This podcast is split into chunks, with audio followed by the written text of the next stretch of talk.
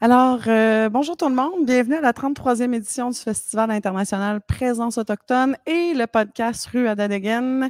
Gabriel Pichet en remplacement d'André Dudomaine. Et aujourd'hui, notre invitée est Sarah Carrière, collaboratrice euh, pour la deuxième année consécutive pour le festival. Donc, euh, je vais laisser Sarah se présenter brièvement et nous entamerons une conversation. Alors, à tous ceux qui nous regardent, profitez-en bien. Alors, bonjour Sarah. Bonjour Gabrielle. Merci de m'avoir invité euh, à participer au podcast. Euh, alors, euh, comme tu dit, je m'appelle Sarah Carrière. Je viens du Nunavut originairement, mais je viens d'une union, union mixte. Mon papa venait de Rigaud et ma maman vient de King ça s'appelait Cape Dorset. Euh, le nom colonisateur. Mais là, on a repris notre nom, King Knight, et euh, officiellement sur toutes les cartes au monde, ça devrait avoir changé. Euh, je suis née dans le village même, qui est une rareté. et donc, mais j'ai été élevée entre les deux mondes, les deux univers, et québécois et inuit. Et j'ai vraiment passé ma vie au complet entre le Nunavut, le Québec, Nunavut, Ontario, Saskatchewan. J'ai fait un peu le tour euh, du pays. Donc, euh, tu es allé à Rigaud quelques fois aussi? ben, en fait, la maison à mes grands-parents était à Saint-Clet.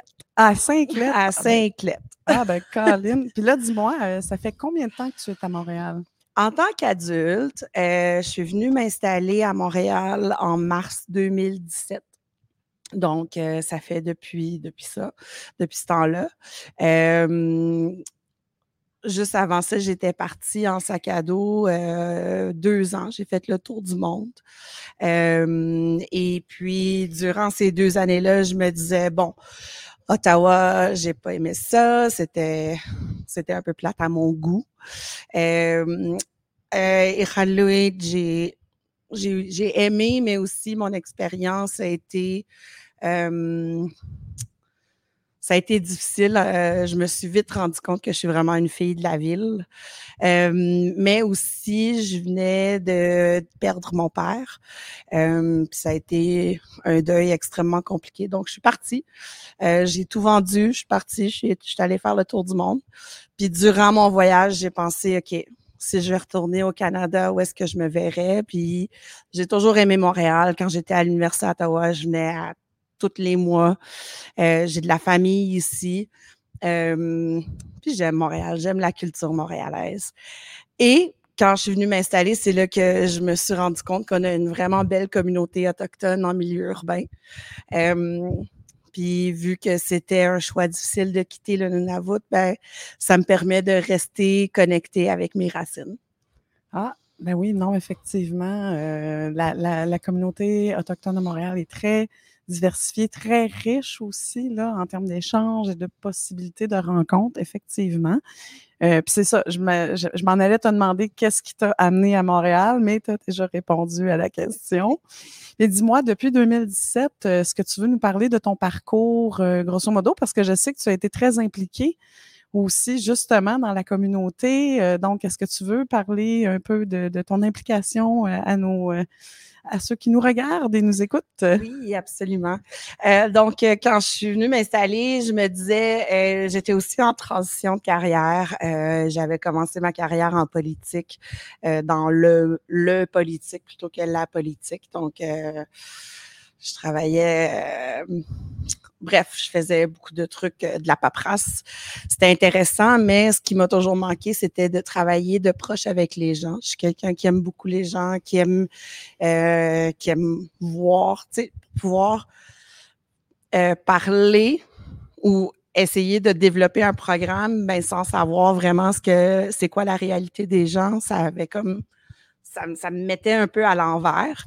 Donc là, euh, j'ai vu qu'il y avait des opportunités de travailler comme intervenante euh, dans le milieu urbain auprès de la communauté autochtone.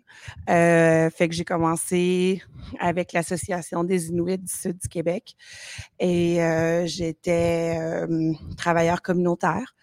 Euh, ensuite, je suis allée travailler au Centre de justice des premiers peuples.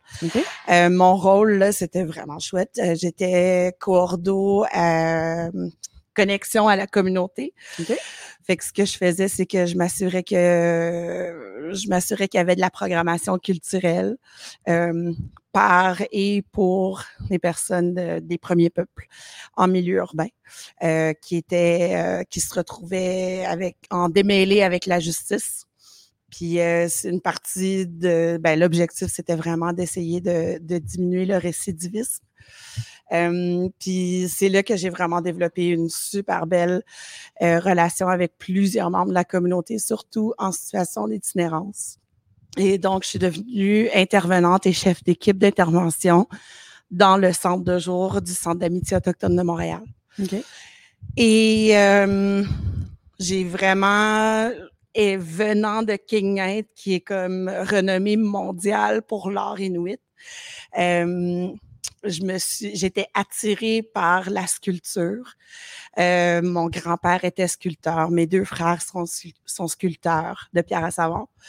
Et donc, euh, j'ai commencé à travailler étroitement avec les sculpteurs euh, qui fréquentent le centre d'amitié ou qui fréquentaient le centre d'amitié. Et c'est là que j'ai vu que j'ai des forces, en fait, de euh, pas de marketing là-dedans, je suis comme encore euh, moins bonne, là, mais j'ai vu que j'avais des forces de pouvoir rassembler, de organiser, euh, euh, promouvoir aussi. Fait que euh, j'ai commencé à travailler avec euh, avec les gars, je les appelle les gars, même si c'est pas juste des gars, mais j'ai commencé à travailler avec les sculpteurs il y a quelques années. Euh, puis c'est ce qu'on fait pour la deuxième année ici au festival. Exactement, c'est ce que j'allais dire en fait, euh, parce que ton, parce que, tu fais un peu un rôle, euh, tu occupes un peu le rôle d'ambassadeur, d'ambassadrice euh, de la culture inuite euh, présentement sur la place des festivals, justement avec tes gars. Même si c'est pas juste des gars, effectivement, tu as vraiment une belle gang sur la place. D'ailleurs, on vous invite, euh, si jamais vous êtes de passage sur la place, jusqu'à dimanche, il y aura démonstration euh, effectuée par des sculpteurs euh, inuits sur la pierre à savon. Ça vaut vraiment le détour. Et c'est toujours plus facile quand il pleut pas parce qu'on va se le dire hier avec la pluie, puis là tu me mentionnais ça, la poussière et tout. Mais bref, on devrait être chanceux dans les prochains jours, donc les gens pourront euh, assister, regarder comment ça se fait et tout. Mais dis-moi, ces sculpteurs-là, comment es-tu entré en contact avec eux? Ben, À, travers ton travail, ça va de soi, mais comment Comment t'as? Hey, les gars, ça vous tenterait pas justement de faire de la démonstration de hum, comment t'es approché en fait pour ça? Ben, en fait, c'est même pas moi qui les a approchés. Euh, ils faisaient déjà des contrats, des ateliers. Ils donnaient déjà des ateliers, euh, mais c'était une question vraiment de d'organiser tout ça, puis aussi, ben, aller chercher des cachets peut-être un peu plus intéressants. Euh, donc, euh, mais c'est aussi surtout pour la vente des sculptures, c'est là que j'ai vraiment réussi à aller chercher des prix qui étaient plus euh, approprié pour le travail qui avait été mis. Et donc, euh, et donc ils m'ont demandé, ça t'intéresserait-tu d'être comme de nous coordonner un peu, euh, surtout parce que c'est des personnes euh, soit en situation d'itinérance ou à risque. Euh, donc, euh, mon rôle, c'est vraiment de juste comme essayer d'être le point de contact puis à partir de là, vu que je demeure impliquée dans la communauté, euh, ah oui, parce que je suis rendue travailleur euh, semi-autonome. Et donc, euh, mais étant donné que je demeure impliquée dans la communauté, ça me permet de pouvoir les rassembler. Puis, je suis un peu comme la matante du groupe aussi. Même s'il y en a qui sont plus vieux que moi, mais je suis un peu la matante. J'ai l'instinct maternel aussi. Fait que je m'occupe d'eux autres. Est-ce que les jokes viennent avec? Les Oui. jokes de- Oh oui. Oh oui. Vraiment. Oui, ma tante. Ouais, non, mais c'est ça. Des fois, c'est oui, maman. Comme OK, OK, OK, je vais me calmer là. Désolé les, désolé les gars. Et là d'ailleurs, euh, comme demain, toi tu vas être en présentation ici à l'ONF, donc tes gars vont être sans m'attendre pendant un certain temps. Mais c'est ça, on voulait rappeler aux gens que demain, Sarah va être à l'espace ONF justement pour donner un atelier sur les cultures inuites, qui est un très beau projet d'introduction justement aux différentes valeurs du peuple euh, inuit. Et là, je voulais voir avec toi, dis-moi, est-ce qu'on peut avoir un preview? De quoi vas-tu parler lors de cet atelier? Donc, euh, c'est une, une, présentation que j'avais euh, organisée ou préparée surtout euh, pour parce que à la cour municipale, au, il y a une il y a une session spécifique autochtone. Donc, je fais des ouvertures, puis euh, pour euh, sensibiliser et les juges et les avocats et la, les procureurs à la réalité autochtone ou la réalité inuite spécifiquement. Euh, J'ai commencé à présenter les valeurs inuites, euh, ce qu'on appelle les huit valeurs inuites.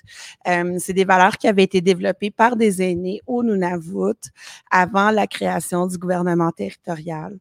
Euh, mais c'est des valeurs aussi que c'était une conférence d'aînés qui ont vraiment décidé ce qui, ce qui était le plus important à tenir compte euh, durant euh, le développement de programmes et euh, programmes et politiques euh, dans le gouvernement territorial, mais c'est aussi des valeurs qui m'ont été euh, inculquées depuis très jeune, euh, même beaucoup avant la création du Nunavut. J'ai pas de l'air vieille, mais je le suis un peu. Euh, bref, c'est c'est, c'est pour moi, c'est des valeurs qui sont tellement importantes, mais aussi qui peuvent vraiment bien rassembler et raconter euh, d'où on vient, puis ce qu'on continue à être aujourd'hui, même en milieu urbain. OK. Puis dis-moi, parce que là, en présentant cet atelier-là, veux, veux pas pour les, les, les gens euh, qui ne sont pas issus euh, des Premières Nations ou des Inuits, j'imagine que ça fait une, une, super belle introduction. Puis par rapport à cet atelier-là, quels sont les plus beaux commentaires que reçu, que tu as reçu par rapport à ça, venant des, des justement, là, parce que tu me dis, si tu l'as présenté à certains niveaux de gouvernement, ou peu importe, parce que c'est de la sensibilisation pure et dure, c'est quel genre de, de, de, commentaires, feedback reçois-tu habituellement?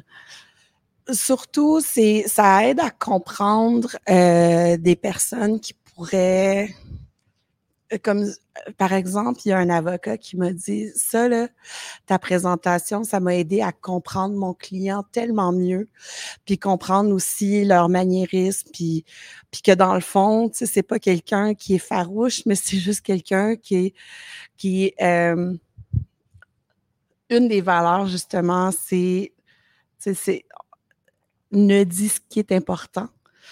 Et donc, pour quelqu'un qui est un avocat qui est beau parleur, selon moi. Euh, quand tu as un client devant toi qui veut juste s'en tenir à ce qui est important, puis le reste compte pas, euh, pour eux, c'est comme Oui, mais j'essaie de te défendre, j'essaie de te défendre. C'est comme Oui, mais pousse pas, ça va venir de soi. Puis euh, c'est aussi une question de vraiment observer la personne en tant que telle, en communauté. Puis OK, fait que dans le fond, aussi à travers ces huit valeurs-là, il y a la clé du succès pour une meilleure communication interculturelle, si j'ai bien compris. Oui. Ce qui est très intéressant.